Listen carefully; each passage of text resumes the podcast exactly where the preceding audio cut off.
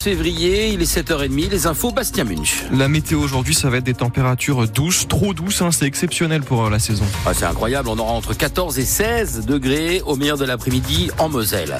À la une ce matin, en ce moment, euh, si vous habitez une commune de moins de 10 000 habitants, vous euh, tenez son avenir entre vos mains. C'est la période de recensement dans une commune sur cinq et compter les habitants, eh bien, c'est bien plus important qu'il n'y paraît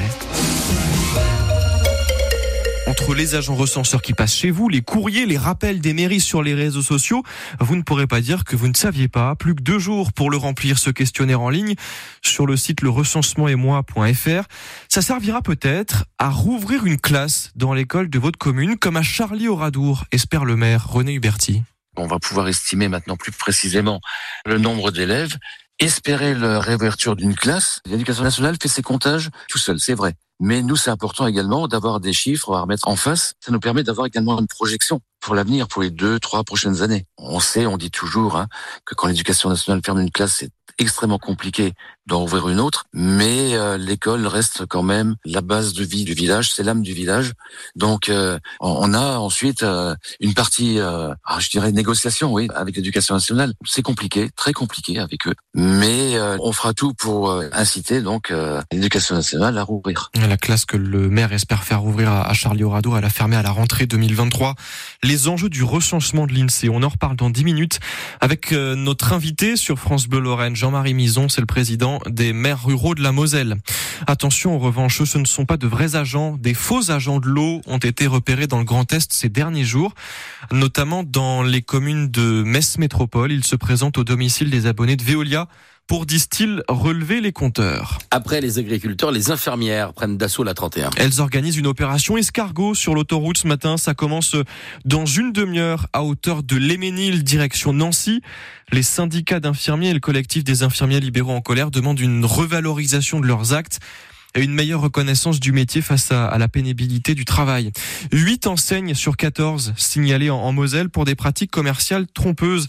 Ces 14 contrôles réalisés par la direction départementale de la protection des populations le pays messin, l'arrondissement Sarrebourg-Château-Salin, Thionville aussi euh, sont concernés. Parmi ces huit enseignes, il y a Cora, Leclerc, Lidl qui vend par exemple euh, des produits étrangers en disant qu'ils viennent de France. Les détails sont sur francebleu.fr.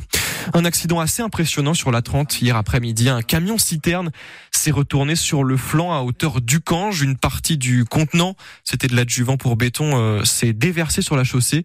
Il a donc fallu faire venir une deuxième citerne pour récupérer euh, ce, ce contenant, un produit qui n'inspire pas d'inquiétude pour l'environnement. C'était un peu colanta pour euh, les pompiers hier. Oui, la survie en moins. Mais au départ, ils étaient 1200. À la fin, il n'en restera que 373. 373 pompiers recrutés dans toute la région. Hier, ils ont passé une batterie d'épreuves sportives un peu à la Colanta. Sauf que c'était pas en extérieur, c'était dans le gymnase de Bassam, près de Thionville.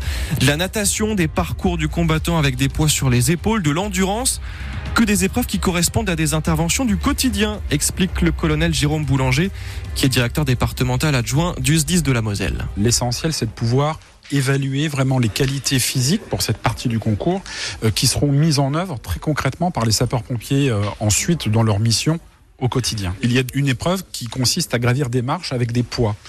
Pourquoi? Eh bien parce que le sapeur-pompier qui doit aller secourir une petite mamie qui est tombée dans son appartement doit monter des escaliers avec du matériel, avec des sacs, doit éventuellement retourner à l'ambulance pour compléter le matériel, etc. Donc ça demande une endurance euh, cardio-respiratoire. Ça demande une force pour pouvoir porter le, matériel, même si, attention, ne nous trompons pas, les sapeurs-pompiers ne sont pas des héros, ne sont pas des surhommes. Euh, pour devenir sapeur-pompier, il faut pas être sportif de haut niveau, mais il faut avoir une bonne condition physique de manière à pouvoir accomplir les missions efficacement et en sécurité pour soi et pour les autres. Les photos de ces épreuves, elles sont sur francebleu.fr, un concours d'admissibilité des pompiers qui a lieu tous les deux ans. Et vous pouvez nous appeler dès à présent euh, pour nous dire quelle expérience vous avez avec les, les, les pompiers. Euh, les belles histoires, est-ce qu'ils vous ont sauvé ou quelqu'un de votre entourage vous sont-ils venus en aide? Racontez-nous le jour où les pompiers sont intervenus. 03 87 52 13 13. Encore un carton pour le Metz Handball. Hier soir, c'était la 16e journée de Ligue féminine et les Dragons se sont imposés 44 à 22 à Mérignac, un écart. Euh, elles ont marqué deux fois plus de buts que les Girondines, les Messines qui sont donc toujours toujours leaders euh, au classement. Et puis la désillusion pour le tennisman messin euh, Hugo Humbert après sa victoire lors de l'ATP 250 de Marseille. Le tennisman a été éliminé dès le premier tour du tournoi ATP 500 de Rotterdam, battu en, en 3-7 hier par le 55e mondial. C'était le Finlandais Russu Vuori, battu 3-7, 6-7, 6-4, 3-6.